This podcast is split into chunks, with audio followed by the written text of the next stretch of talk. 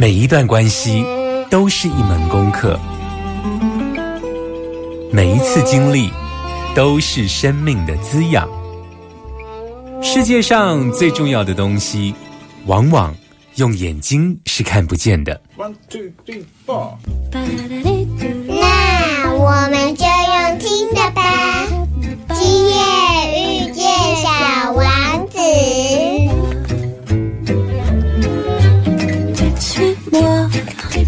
là où je sais sourd, suis-moi. Et si je suis pas, suis-moi, là où je suis beau. Suis-moi, on y est presque, suis-moi. Là où rien ne presse, suis-moi. Et voilà que nous y voilà. Ta-da-di-dou-dou.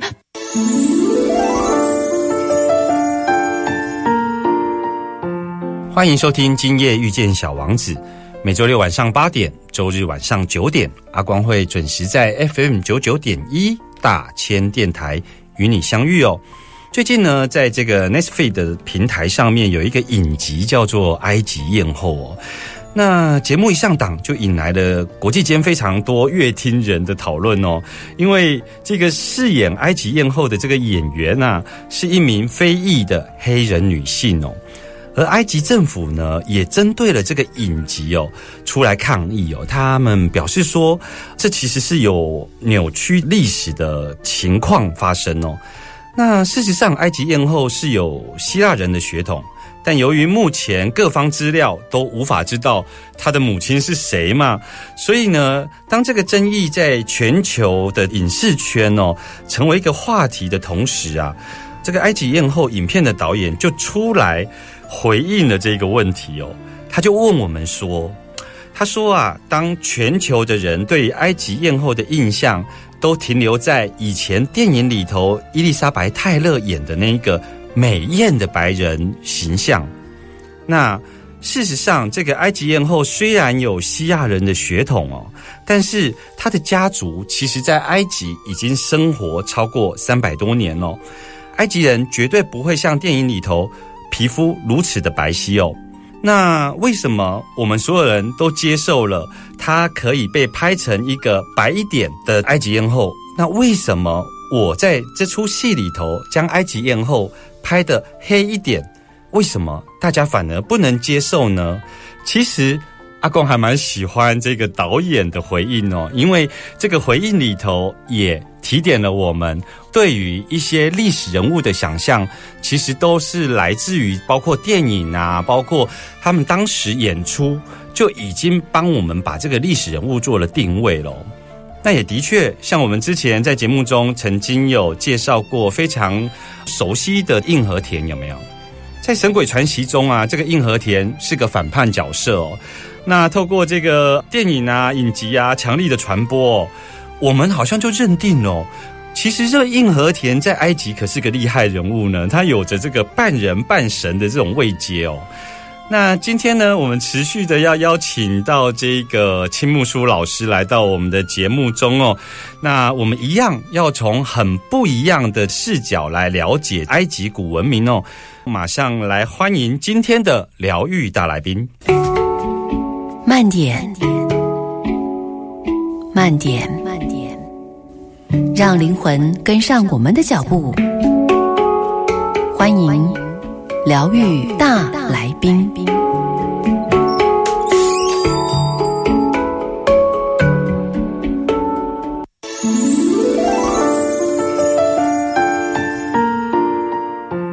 欢迎继续回来疗愈大来宾单元。那今天呢，持续的为大家邀请到这个青木书老师来到节目中哦。那我们知道，这个疫情解封之后啊，你带团的工作特别忙碌哦。那这个月其实你只有几天人在台湾哦。那还特别被阿光凹来上这个节目的专访哦。那上周你帮我们介绍了这个，包括了埃及的文字圣书体啊，还有神图塔罗牌等等的。那这一集为我们带来什么样特别的视角来认识埃及古文明呢？是的，这一集我们就特别提到一个硬和田的故事。对，这硬和田的故事其实蛮有趣的，也是我对古埃及神话故事里面一个非常投入的一个部分哦。嗯，最主要是因为印和田他不是一个法老王是哦，当时所领导他的是一个左塞尔的法老王。是在那个当下，因为尼罗河它没有所谓的丰沛的雨量，是所呈现一个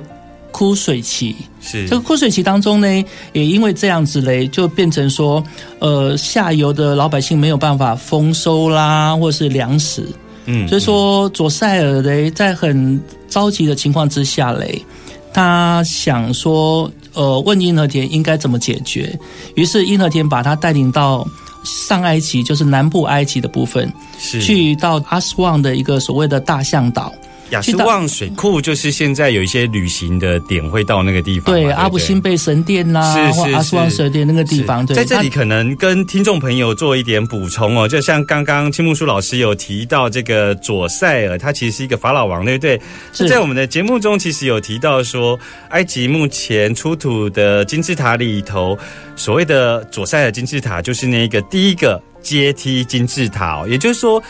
埃及的第一个金字塔也是出自于印和田之手，对不对？没错的。所以说，也因为这样子，印和田呢，他带着左塞尔去到大象岛的时候嘞，他去一个神殿，这个神殿里面主要的祭祀神明呢，就是一个公羊头生的一个所谓叫库鲁姆。库鲁姆对，这库鲁姆嘞，就是他献上这个羊头啊、祭祀啊、膜拜嘞，并同时许愿。哦，嗯那因为大象岛是当时是在呃上埃及、南部埃及的所谓的三河会主要的一个祭祀中心。嗯嗯，那这个祭祀中心当中，他们许愿是说什么？只要库鲁姆神帮他能够呃实现这个尼罗河丰沛的雨量以后嘞，让人民得到丰收，他愿意每一年呢定期向库鲁姆神殿呢供养。嗯嗯，那由于这个愿望呢实现了，嗯为什么实现呢？因为卓塞尔在祭祀过后以后嘞，他在梦境里面呢，他梦见的这个公羊头的头神，嗯最后也实现了这个丰沛的雨水的这件事实。嗯所以说，于是乌雷，在佐塞尔后来的时候，在大象岛上面的一个石碑上面刻上了一个石碑文。他说：“这是一个神谕的故事啊，它上面的内容用象形文字里面刻画着从天而降，从地而生，而从尼罗河而来。嗯哦，这句古埃及文在里面，其实这个石碑文里面是非常经典，叫做饥荒壁画。嗯这个石文在我们所谓的翻译名称里面的碑文叫饥荒壁画。嗯那这个饥荒壁画里面呢，它上面是神明祭祀的各个神明的图像，嗯下面就是写的这句话，就把里面的祭祀文跟内容所登记起来。嗯在过程当中，虽然所看到这个这石碑文，可是我最喜欢这个故事的内容，不外乎是第一个，它开始让我们了解能够接受天启。上天给我们讯息的这个所谓的感觉，或是它能够实现这个强化这个心想事成的功能。所以呃，你说的天启是指这个左塞尔他在祭祀之后，他得到了克鲁姆来到梦境中来跟他呃回应的意思吗？是的，对，哦就是说他能够接受上天给他讯息，是。然后他变成所说的达成他的愿望、心想事成的部分。所以这个真实的故事，在青木书老师您的解读里头，你其实是有看到了几个面向。第一个面向，你认为这种有关于祭祀的回应，其实透过梦境、透过潜意识来显现，这其实是一个关于埃及对于灵性世界，然后能够接受讯息的一种很特殊的角度，在看这个故事，对吗？是的，当然没有错。以现实层面来讲，我们知道有些时候尼罗的泛滥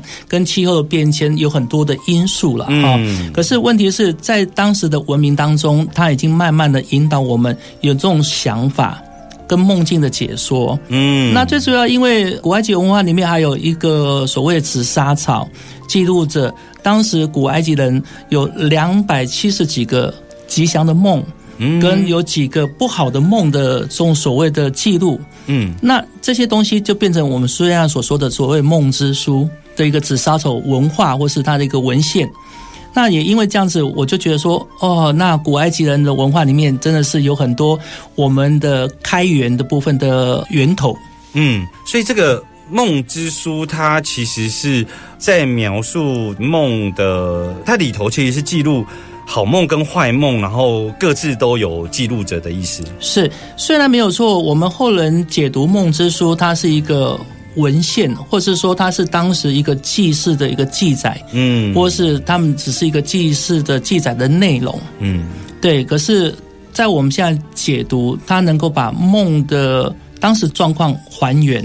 嗯或是解释当时人们的潜意识。嗯嗯，那借由这个我们说的硬核店这个所谓的故事来引导出来。是，其实听众朋友听到这里有没有发现说，这也是为什么阿光会想要邀请青木书老师来到我们节目中里头一个非常特别的原因，是因为他总是用不同的视角带我们来看埃及的古文明哦。比方说，我们对于埃及可能是从这个木乃伊啊，或者是说他们是一个向死而生的一个民族哦。那可是呢？现在，呃，我们从青木书老师的介绍里头哦，不只是谈埃及人的灵魂观哦，他甚至在谈这个埃及人其实他们对于所谓的梦境，也就是当你如实的生活在现实的世界里头，他们其实在这个时间点的同时，其实对于梦境，也就是潜意识，已经有他们独到的见解哦。这也是今天秦木书老师为我们带来的第一本书，这本书叫做《梦之书》哦。马上回来。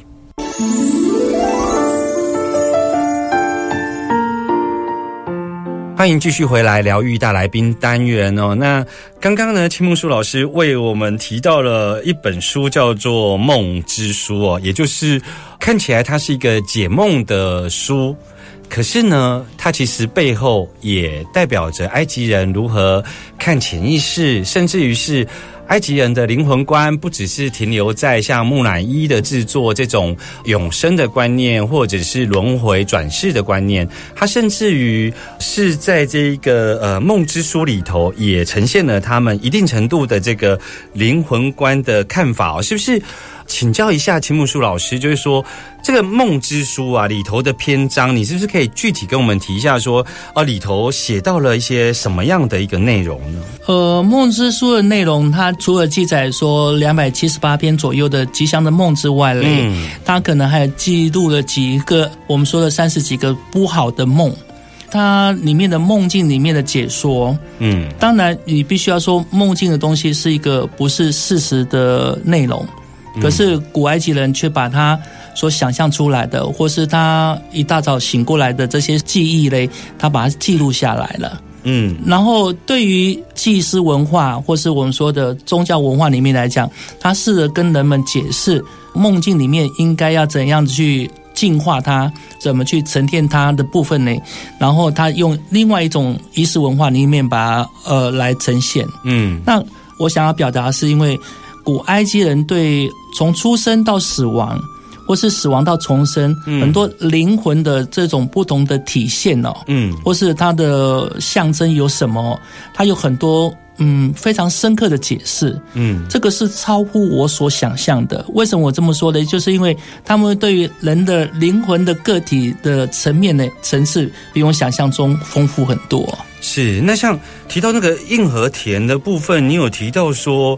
它其实是把这个呃梦境里头的讯息当做一种天启，也就当做一种讯息的接收啊，哈。嗯，你从这个角度切入，所以所以硬和田它在你的观点里头，它算是神吗？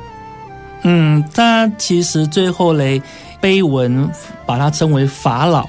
哦，可是他事实上的出身并不是法老。是。哦，是一般的老百姓呢。是，可是他能够利用他的才华哈，然后慢慢把古埃及的这些皇室家族，或是我们说的这些法老王里面这些的问题能够解决。嗯，那我觉得他的聪明才智哦，或是我说的，他能够经过这些，当然他最后的功能是祭祀的功能。是。哦，那他负责要去处理人们这种疗愈的层面呐、嗯。那我觉得殷和田应该这么说了，就是他想要表达的部分不是只有接受天启部分，他从天启里面以后呢，他觉得我们应该用尊敬的心理，然后盖出神殿、神殿群，建造出第一个金字塔。嗯那对于神的神域的部分有个具体表现，那这就是后来你所说的很多金字塔的起源的原因是这样子而来。嗯嗯对，用具体的行动对神表示敬意，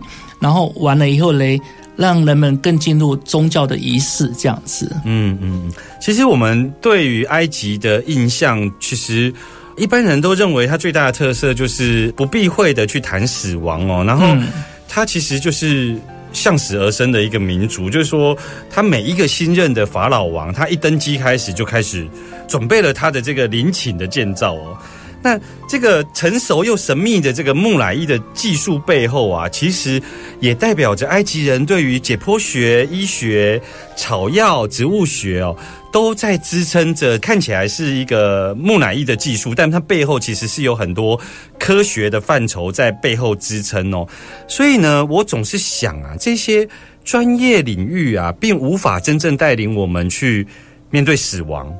因为它是被分割成不同的学科嘛，就是说它可能是医学啊、解剖学等等的啊。但是呢，这些专业领域没有办法带我们去面对死亡，没有办法解除我们对于死亡的恐惧哦。可是埃及这个民族却很不一样，就是说他们不避讳谈死亡哦。他们呢，是不是在这个哲学上或者是灵魂观上面，对死亡其实是有一个更完整的认识呢？是的，埃及人对死亡来讲哦，我觉得我从学习神图塔罗以后嘞，我对古埃及文化深入去研究以后，我发现呢，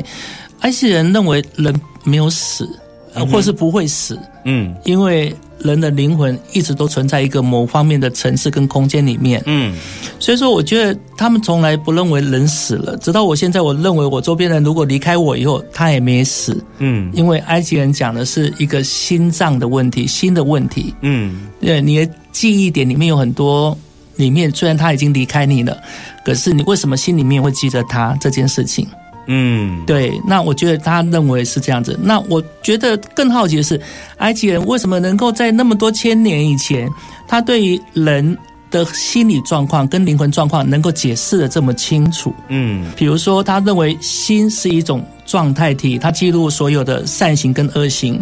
他认为影子代表你的地位，嗯然后他认为你出生的时候呢，它会有一个名字，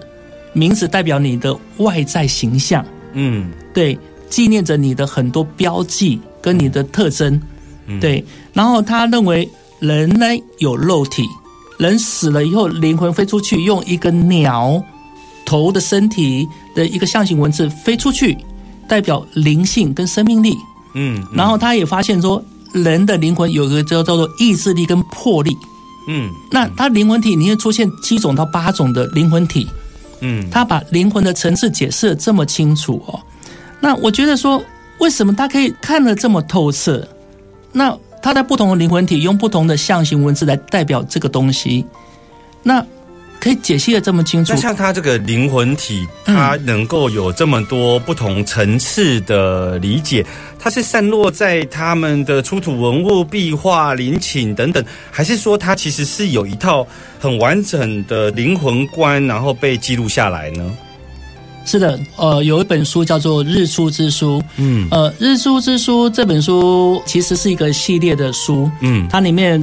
除了提到死亡之书，还有通道之书，还有来世之书，这是一个三本系列的书。嗯那这个系列书是在当时第六王朝的时候。出现在金字塔文跟所谓的棺木文里面，讲解古埃及人的中阴身，或是我们讲的潜意识的一个循环的一个过程。嗯，所谓的中阴身，就是指我们人从死后灵魂要脱离我们的物质体，也就是脱离我们的身体，一直到下个阶段的这一个过程叫中医生，是吗？是的，没有错。虽然说他叙述的故事内容哦，嗯他用的是古埃及的神话故事，他讲的是埃及人所崇拜的太阳神，嗯哼，哦，太阳神坐他的太阳船嗯进入夜间的状态，就是我们所说的潜意识跟中阴身这个状态。的十二个小时的过程。嗯那所以说这个过程当中，他觉得说太阳神只是在休眠嗯嗯哦，然后再循完一个旅程跟那个过程。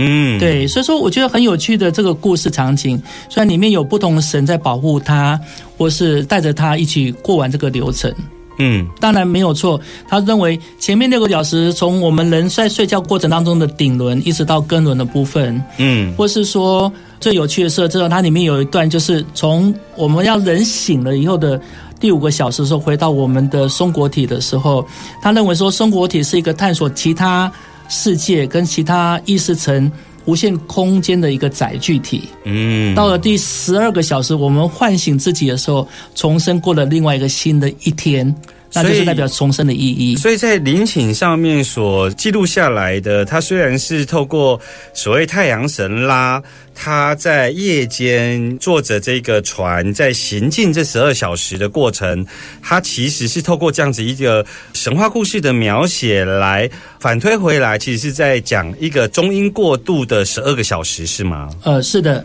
所以说这个十二个小时里面的故事啊，其实非常有趣的原因，就是因为太阳神经过不同每个关卡，它进入水的世界。经过大脑的意识层，或是我说经过肠胃啦这些不同的脉轮的状况之后，它有个详述叙述的这些所谓的技术的内容啊。嗯嗯嗯，其实听起来真的有一点不可思议哦。就是说，我们对于这个埃及文明的了解，都还是停留在包括呃像木乃伊啊，或者是像这个金字塔这样子的一个建筑群哦。可是，在青木书老师的说明之下，我们今天就介绍了两本书，一本书是提到了刚刚讲的这个梦之书啊，梦之书它在谈人除了现实的世界以外，其实透过做梦进到了潜意识的世界哦。那刚刚提到的这一个日出之书，它反而在谈人死后的这个中阴过渡、这种细节其实是让我们觉得埃及这个民族非常不可思议，他们对于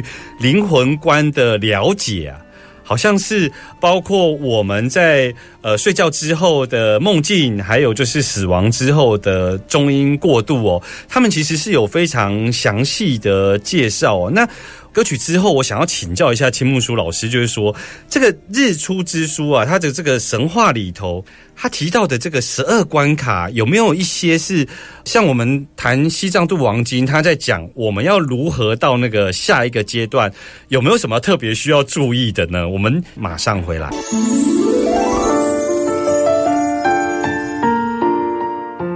欢迎继续回来疗愈大来宾单元哦。那在今天的节目中，我们介绍了这个梦之书哦。那刚刚介绍了日出之书。很特别的地方是，像我们理解像西藏度王经啊，或者是在台湾后来被翻译成这个叫做西藏生死书，有没有？它其实都是在谈一个中阴过渡，也就是中阴身的概念，尤其是我们在世上行走，在人生的最后阶段，我们如何来面对死亡，而在面对死亡之后的这一个中阴身阶段，其实都有非常详细的述说。那我们理解的，像阿光自己看的是《西藏生死书》，那今天青木书老师为我们带来的其实是埃及的日出之书哦，他其实也是在讲这个中英过渡哦。我想要紧接着来问一下青木书老师，就是说他透过这个神话里头的太阳神，那他坐着这一个船只，然后来夜行渡河啊。这个十二个关卡里头有什么特别的地方？那有没有什么是我们从这个角度来理解中英过渡的时候，哪一个关卡是需要特别注意的呢？是的，我们说的《日出之书》这个三套系列的书籍内容啊，嗯讲的不外乎就是我们说的中阴身，或是我们说的潜意识所经过的夜间的十二个小时的过程。嗯嗯它的区分分成两个部分呢，就是前六个小时，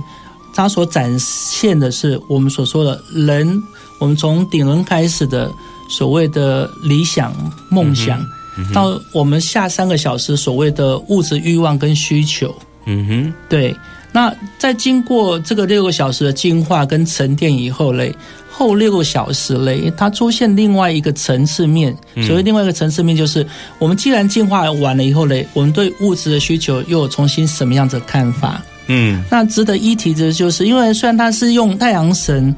对于内心的崇拜的一个故事嘛，夜游的故事，可是呢，他在第十一个小时，就是回来的第五个小时，经过松果体的时候，他有特别的提示，就是说你们怎么进去一个。行星或是自由载体的里面，要去扩充你的自由的意识。这个意识里面，就是说你怎么去转换你对业力上面的意识层的影响，在进化过程以后。嗯哼，那因为这样子，所以说你在第十二个小时要重新面对太阳的时候，就要重生的时候，你要用什么态度来重生？这好像有点印证了古埃及人这辈子的灵魂从头到尾都没有死亡过的这种所谓的誓言一样。所以它中英过渡的十二小时里面，它其实是从所谓的上三轮，也就是说，它从顶轮开始，